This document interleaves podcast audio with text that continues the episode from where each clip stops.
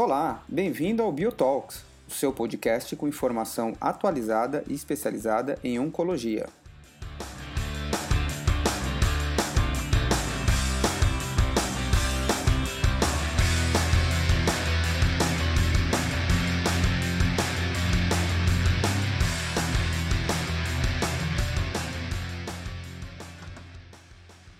Olá, bem-vindos a essa edição especial do Biotalks.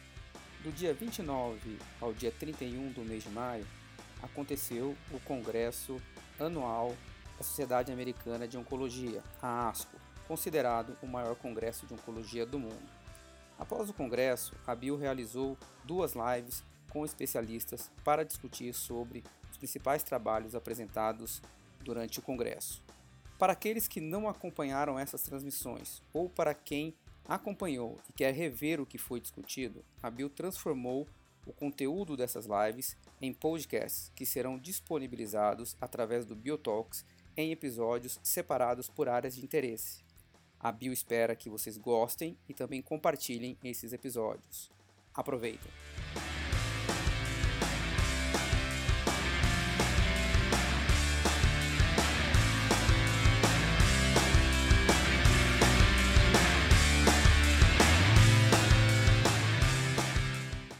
Olá, sejam muito bem-vindos à primeira live da Bio Brazilian Information Oncology. É um grande prazer estar aqui com vocês para a gente discutir as atualizações da ASCO 2020, esse grande evento, e trazer todas as aplicabilidades clínicas dos grandes estudos apresentados para o dia a dia do nosso consultório. Uh, hoje nós vamos falar sobre é, tumores femininos, câncer de mama e pelve para iniciar nossa discussão, que vai fazer uh, discussões bastante uh, práticas e de atuação no consultório, o que muda de fato a prática uh, com os nossos pacientes, com as nossas pacientes com câncer de mama e, e tumores femininos em geral.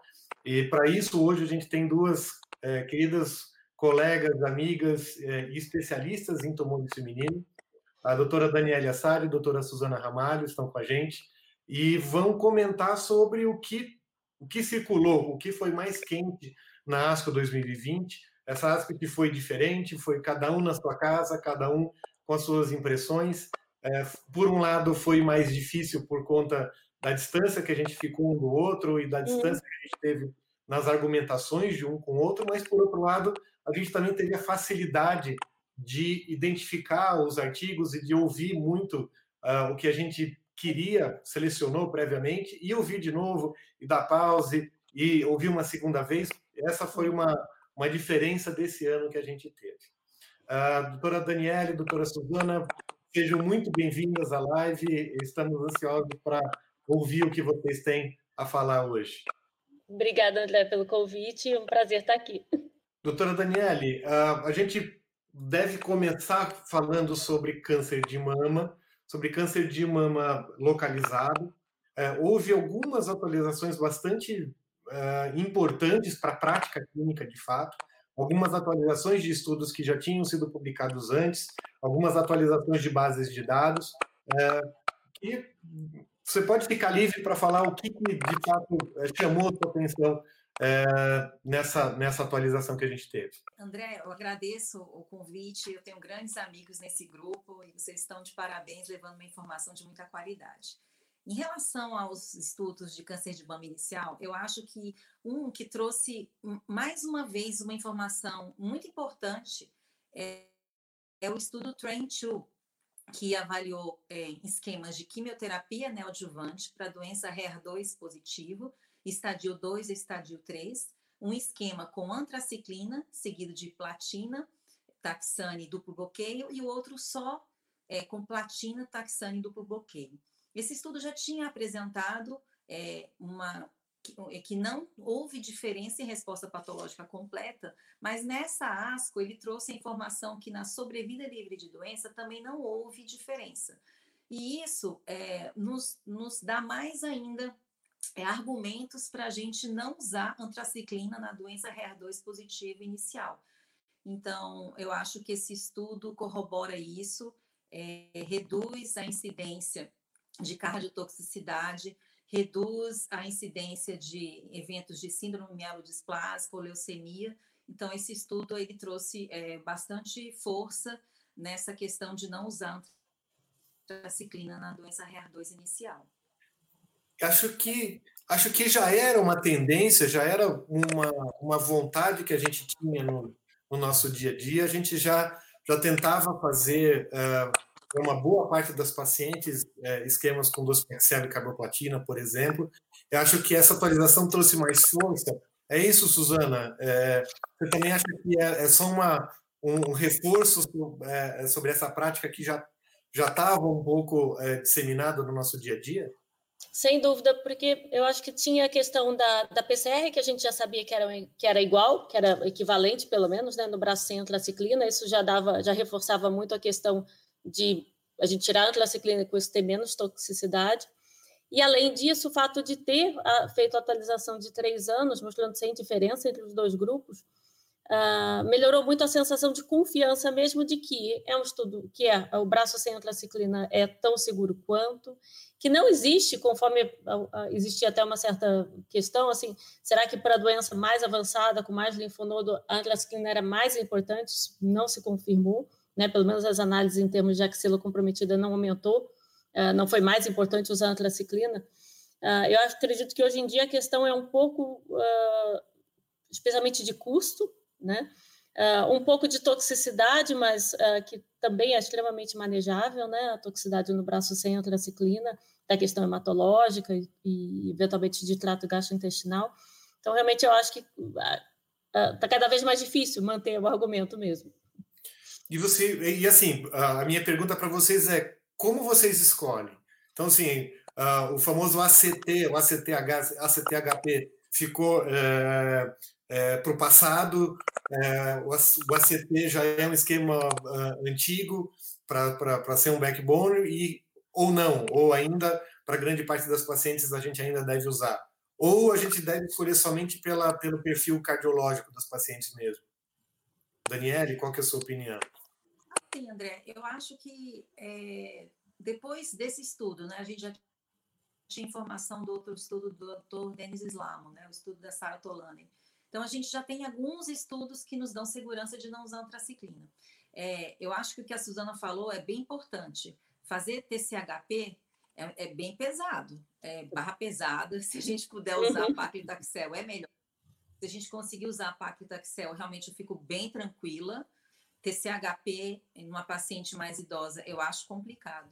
Uhum. Então, eu é, tem que ver bem esse manejo para a gente é, não prejudicar a paciente em termos de toxicidade, porque se você não ficar muito em cima, é um esquema tóxico. Mas eu acho que agora, as últimas químios que eu comecei, eu vou começar uma quinta-feira, já com esse perfil, eu já estou escolhendo TCHP. Eu não, não vou mais fazer AC seguido de docetaxel, bloqueio duplo. Perfeito. Acho, acho que tem sido uma tendência né, dos novos estudos e uh, um questionamento que a gente tinha era se a, a eficácia do tratamento adjuvante em câncer de mama já tinha atingido meio que um limite, que a gente não conseguiria ganhar mais. Então, os novos estudos sempre estavam aumentando o tamanho da amostra para tentar demonstrar um benefício muito pequeno, uh, adicional ao que a gente já tinha. E aí, uh, alguns estudos inovadores têm tentado diminuir, na verdade, ou às vezes selecionar pacientes que não, que não deveriam receber ou um tratamento tão intenso, ou um tratamento menos intenso, ou com menos toxicidade. Acho que um, um estudo que eu queria que vocês também comentassem era a atualização da assinatura genética, o MindAct, que foi atualizado. É, trouxe alguma informação prática mais do nosso dia a dia, Suzana? O Mindect trouxe uma consolidação importante né, do, do dado dos cinco anos dele, que acho que foi muito importante a gente ver que realmente que é a avaliação, que é o objetivo primário dele, né? Então, assim, no grupo, na análise do grupo uh, genômico alto, uh, clínico, desculpa, clínico uh, risco alto com genômico baixo, um dado consistente, né, mais maduro, dois, cinco anos, mostrou uma sobrevida muito boa de 95%, então isso foi uma das coisas mais assim uh, de consolidação importante do Mindex. E aí de diferente, além dessa consolidação, que era o objetivo primário, né, ele é um estudo de descalonamento, né, de mostrar que o, o braço do clínico alto com genômico baixo, sem quimioterapia, tá? Tem mantido essa sobrevida livre de recorrência à distância tão boa, foi um dado muito consistente. Além disso, ele fez uma outra avaliação uh, em relação aos pacientes atualizando os oito anos, e aí em oito anos apareceu uma, uma diferença numérica de 2,6% no braço que fez a CT versus o braço que não fez a CT. E mais ainda, quando se faz uma mais uma análise né, de subgrupo, se você avaliar os pacientes com menos de 50 anos e com mais de 50 anos, também, a partir do quarto ano, a curva começa a abrir mais. Então, nessa atualização de 8 anos, foi vista uma diferença que chegava a 5% entre as pacientes com menos de 50 anos que fizeram quimio versus as que não fizeram quimioterapia. Ah, acho que as considerações importantes é, são essas, né? O MIDECT é um estudo de desescalonamento, ah, ele é um estudo que essas análises elas não são planejadas, né? Então não é algo que a gente tem como absolutamente incorporar para dizer que essa, essa, esse número é 100% importante ou está planejado para ser significativo. Uh, o que chama realmente atenção são as recidivas tardias, uh, aparecendo após os quatro anos. Uma das coisas que mais nos coloca, eu acho, para a prática do consultório é justamente essa questão. Quer dizer, mesmo o paciente que ficou clínico alto, genômico baixo, uh, o mais importante é melhorar a terapia endócrina dele para frente, né? Considerando, inclusive, que como não foi um, um, estudo que avaliou isso, a gente sabe dos dados que a maioria dos pacientes desse estudo usou muito mais tamoxifeno só, muito poucos fizeram supressão ovariana. Então, a impressão que se tem é que, ao longo do tempo, o ideal é que você mantenha uh, o bloqueio endócrino e consiga melhorar ele, provavelmente induzindo, melhor, induzindo mais menopausa. Então, foi a maior geradora de, de, de informação, acho que, para o consultório.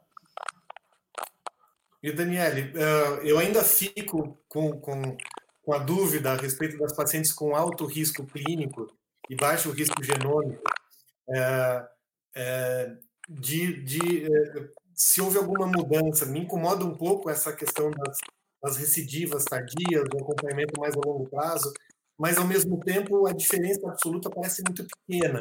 É, você se sente bastante segura na, na aplicação é, com essas atualizações também? É, eu acho que é é, em relação ao teste, o, o, é, é, essa informação do uma print me trouxe bastante desconforto, tá?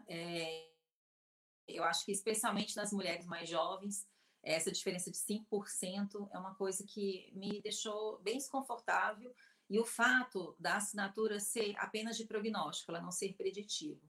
Em relação ao Oncotype, que é outro teste que a gente tem amplamente disponível, eu me sinto um pouco mais confortável porque a gente já tem umas cortes de mais de 10 mil pacientes com linfonodos positivos e ele consegue ser preditivo e prognóstico. Então, nas pacientes de mais alto risco, é, com um type de baixo risco, eu fico muito tranquila de não oferecer quimioterapia. É, apesar de que ainda não tem uma validade né, do Taylor, é, do, do responder. Mesmo assim, de acordo com as séries todas, eu me sinto mais tranquila. É, eu acho que esse estudo trouxe um, um, sinal de alerta, uma interrogação, né? se, ele, se ele realmente consegue discernir risco nas pacientes mais jovens. Concordo. Bom, e um estudo muito importante também, que vale a pena citar na adjuvância, é da manutenção com capecitabina é, em triplo negativo. É, acho que também, eu, eu, eu citei antes, às vezes a nossa preocupação é da eficácia do tratamento adjuvante de ter chegado no, perto de um limite e todos os ganhos serem, às vezes, muito pequenos. E, e, e a, o desafio de saber o que, que é clinicamente importante e o que deve ser aplicado realmente na prática clínica cabe a nós a interpretação. É, eu queria que vocês é, comentassem brevemente esse estudo de capacitabina adjuvante em triplo negativo, o que muda de fato na prática das, das nossas pacientes. Sim, uh, o que, que, me chamou a atenção? Uh, primeiro, a dose metronômica, né, que é uma dose muito mais consistente, eu acho, com, com, em termos de, de possibilidade de usar no consultório, né, diferente dos dados do CreateX, que tem uma dose muito alta, com muito pouca, em termos de experiência, para mim pessoalmente, muito pouca disponibilidade do paciente conseguir manter, a toxicidade sempre foi muito alta. a, a intenção deles de que terem pós-adjuvância, isso que eu acho que é um pouco difícil. Depois que você terminou a adjuvância de um triplo negativo no nível da adjuvância que a gente faz, né, que é a, a adjuvância com traciclina, com taxano, com eventualmente com, em alguns casos, com situações com platina, uh, você ainda acrescentar mais uh, um ano de capecitabina, né? É pesado, acho que é bem pesado, mas em termos de, da consistência, em termos de, de compliance né, do paciente. Ainda assim, os dados dele foram consistentes, 91% dos pacientes terminaram um ano de tratamento, ele incluiu a maioria dos estadios 1 e 2, porque eu acredito que é o que pode acontecer, porque eu recebo a paciente inicial operado, né, triplo negativo, a maioria dos pacientes vão para neoadjuvância, né, não é a população que a gente está acostumado a ter, ainda assim eles tiveram 20% de estadio 3, né, ah, é o primeiro estudo de adjuvância de triplo negativo com capecitabina, né, ah, tem, eu acredito que ele está restrito realmente a esse grupo, Uh, eu vou pensar um pouco no consultório, talvez começar a, a, avaliar. Eu acho que ele tem realmente o dado de sobrevida livre de doença interessante. Uh, queria ver o que, que a Daniela achou. Vamos ver. Eu, eu, acho que esse estudo ele é um estudo para aquela paciente que, teoricamente, foi subestadiada a princípio. Tem pacientes que, sim, né, elas só descobrem sim. que são linfonodos positivos no momento cirúrgico. Então, talvez é uma paciente que era um, um, um tumor inicial menor que 2 centímetros, que talvez quisesse fazer né, na adjuvância talvez apenas TC, não sei, eu não consigo enxergar qual é essa paciente hoje em dia que vai para esse estudo. Mas eu acho que eu vejo ele de uma outra forma. A gente já tem meta-análise mostrando né, do benefício de usar capecitabina nas pacientes negativas. A gente tem o Createx, que é o que a gente usa. Então, eu acho que sim, capecitabina talvez seja uma opção para essas pacientes em que pese a toxicidade, mesmo quando a gente faz que são só seis ciclos com dose de mil, é um esquema difícil, tem alguns pacientes que não conseguem fazer, síndrome mão pé, uma coisa horrorosa, e então eu acho que talvez isso seja difícil. Essa paciente selecionada do estudo, talvez se chegar para a gente, a gente ofereça, né? Mas acaba que a gente faz mais neoadjuvância. Verdade. Bom, é, já indo para tratamento da doença metastática, câncer de mama avançado, Uh, acho que não dá para deixar de, de começar uh, falando do estudo da plenária, do estudo que avaliou cirurgia é, como estratégia inicial para pacientes com câncer de mama metastático. É, para mim, inicialmente foi até surpresa, porque foi um estudo escolhido para a plenária, eu imaginei que, que fosse mostrar mais é, vantagem para os nossos cirurgiões, nossos colegas cirurgiões, mas no final das contas parece meio depois, quando a gente analisa os resultados retrospectivamente da nossa visão, parece que faz mais sentido mesmo os resultados é, é, não trazendo benefício tão grande para os pacientes. Eu queria que vocês comentassem também os estudos e, e também o que muda da nossa rotina de consultório. É, foi assim, realmente muito impactante, né? É, eles recrutaram 390 pacientes, os pacientes teriam que fazer um tratamento oito meses de um, de um, tratamento ótimo sistêmico, ou seja, não era apenas químio, poderia ser tratamento com hormonioterapia, e se elas não progredissem, elas seriam né, randomizadas para dois grupos: o grupo que faria um tratamento loco regional adequado, que compreendia cirurgia deixando margens livres e radioterapia se indicado, ou manter um tratamento ótimo sistêmico. Eles tinham uma expectativa ousada de um ganho de sobrevida global de 30% para 47%, 49%. É, e o que encontrou foi que é, teve uma perda né, nas pacientes que foram randomizadas, essa perda foi por progressão de doença, na maior parte dos casos, uma progressão visceral. É, a maioria dessas pacientes que progrediram e não foram randomizadas eram mais novas, tinham, tinham tumores que não eram receptores hormonais positivos e já tinham na apresentação nódulos subcutâneos ou mais doença na pele. Das pacientes que foram randomizadas, que foram cerca de 256, é, esse estudo mostrou que não houve diferença em sobrevida global entre fazer cirurgia ou não fazer cirurgia. Em que pese que a população de triplo negativo ela foi minimamente representada, foram em torno de 30 pacientes apenas. O maior número de pacientes recrutadas foi pacientes com receptores hormonais positivos, HER2 negativo, e um número menor, de cerca de 70 pacientes HER2 positivo. Então, a, a gente fica um pouco, é, talvez, desconfortável de falar para os outros subtipos moleculares. Mas, claramente, os subtipos que são mais agressivos, se você prescinde de, de terapia sistêmica, eles vão pior. Então, faz sentido a gente pensar nisso. Que trouxe de conclusão para a gente que talvez oferecer cirurgia a gente deva fazer exclusivamente para paciente que esteja com a doença controlada sistemicamente e que tenha progressão apenas local. Em que pese que a gente também tem a possibilidade de fazer um resgate com radioterapia. Então, não está muito claro se essas progressões loco-regionais a gente deve realmente operar ou se fazer radioterapia é suficiente. Me parece, Suzana, que a cirurgia deixa de ter um impacto uh, definitivo em sobrevida da paciente e faz mais sentido pensar na qualidade de vida mesmo. Então, uma paciente que tem é. alguma doença é, que incomode, que interfira negativamente com a vida dela, faça sentido fazer uma cirurgia talvez em algum segundo momento, é, mas deixou de ter essa, essa dúvida de que é, seria importante uma abordagem inicial cirúrgica também. Você concorda comigo, Suzana? Concordo. Eu acho que ela voltou para aquele local do controle loco regional né, da, da, da, situação de eventualmente você tá com que não é, é incomum, é verdade, mas a gente vê, especialmente em doença hormonal dependente, a paciente que está com bom controle sistêmico e por questões de resistência tem uma, um descontrole da, da doença local. E aí ela, acho que aí a cirurgia tem esse papel.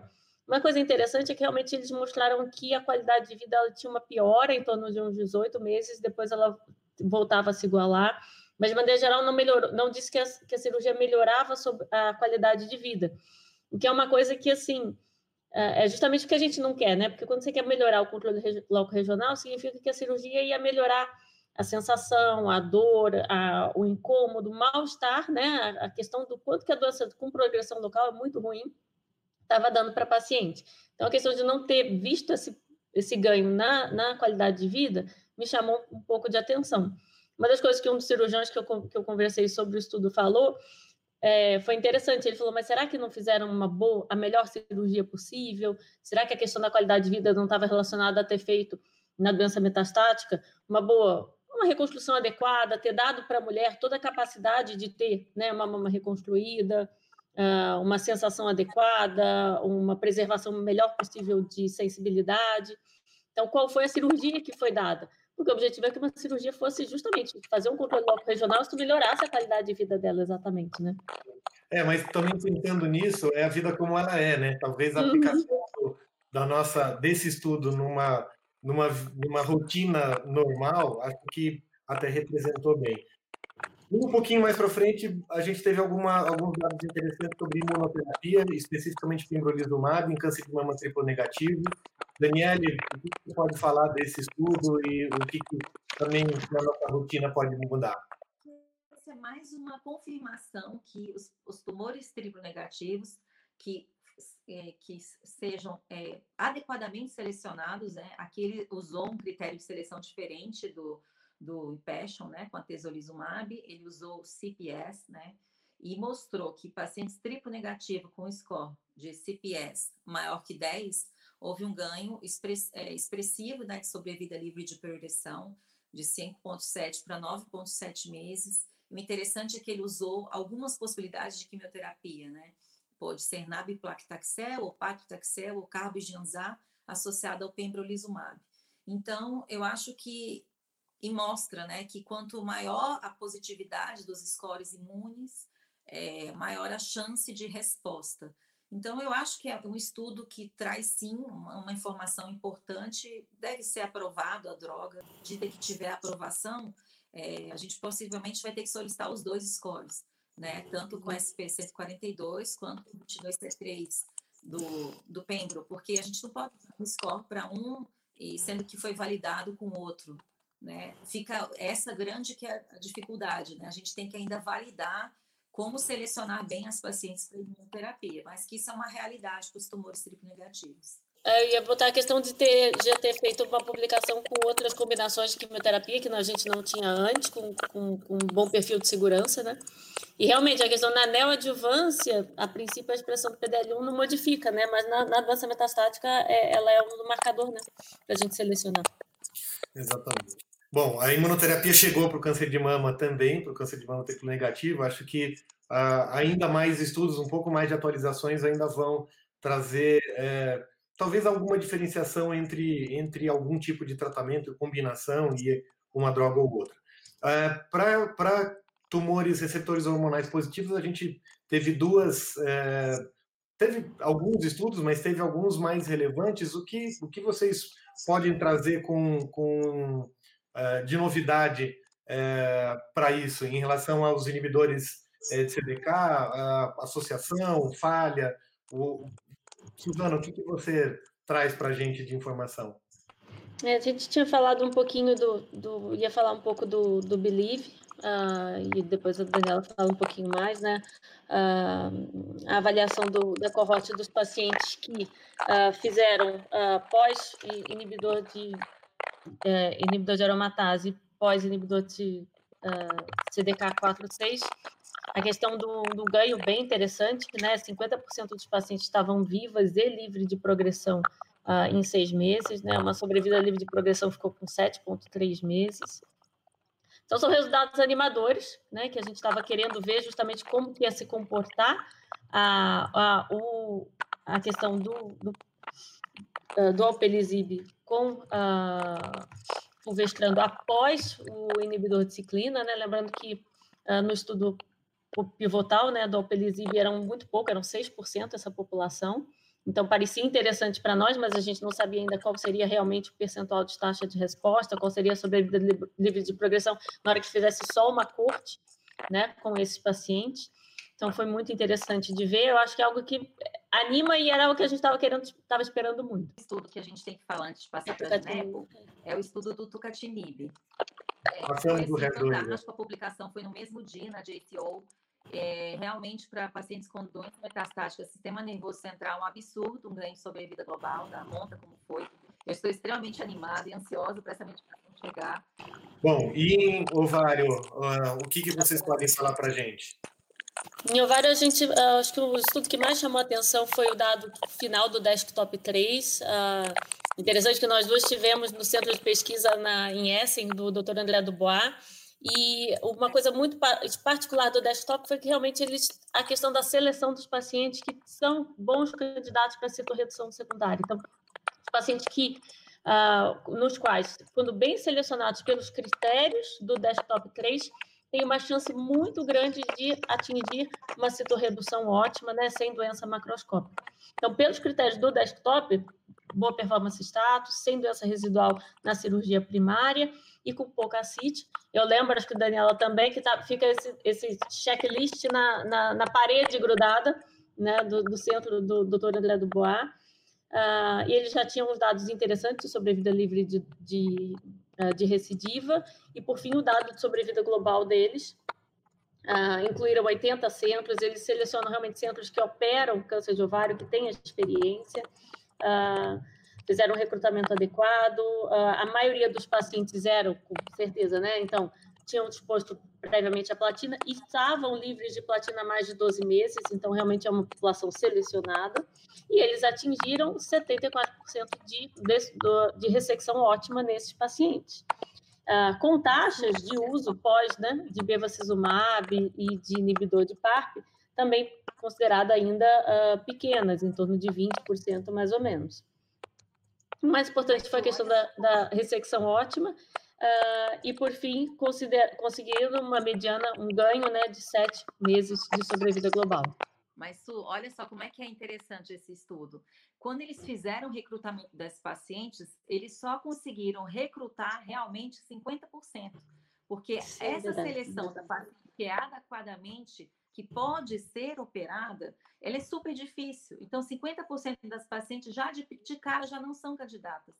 Aqui eles consideram as que têm maior expertise de fazer cirurgias imensas em câncer de ovário. A gente estava lá, Sim. a gente assustou. Eles, nas cirurgias deles, upfront, eles e ressecam muito baço, intestino, uma coisa assim que a gente ficou assim de cara, porque nós não vemos isso na nossa prática. A outra coisa é se você não vai paciente que esteja uma ressecção completa, é melhor que você não opere a paciente, que a sobrevida global dessa paciente que não tem ressecção completa, ela vai ser prejudicada. Então, acho que essa mensagem é super importante nesse estudo. não sabemos o, o, qual é o peso de usar verbas residuais de manutenção. Existe ainda uh, um, último, um último artigo para a gente comentar, que é de Olaparibe, e também estudo solo 2. Suzana, você pode comentar brevemente? Uh, o solo 2 ele é o estudo confirmatório, né, que foi feito só nos pacientes com, com BRCA mutado. Uh, são os dados consistentes de sobrevida global. Acho que eram importantes um pouco para questões talvez regulatórias, né, da gente justificar. Lembrando que é o paciente que recidivou, é, então a gente tem esses pacientes, né, os pacientes que fizeram platina anos atrás, né, na época que a gente não tinha o inibidor de PARP uh, uh, pós, na manutenção da pós-cirurgia primária, então os pacientes estão aí, né, tem um dado de sobrevida global consistente na análise uh, agrupada para uh, ajustada para o crossover, foi bem grande, né? Uh, ah, 16 meses de ganho, né? é algo muito interessante de sobrevida global. Uh, então, são dados muito consistentes, com uma muita maturidade. Uh, acho que ajudou muito a, a, a, consolidar o papel. Muito obrigado, eh, Dani Su. Foi um prazer ter vocês aqui com a gente. Agora eu passo a palavra para o Adriano. O Adriano vai moderar a segunda parte da nossa live.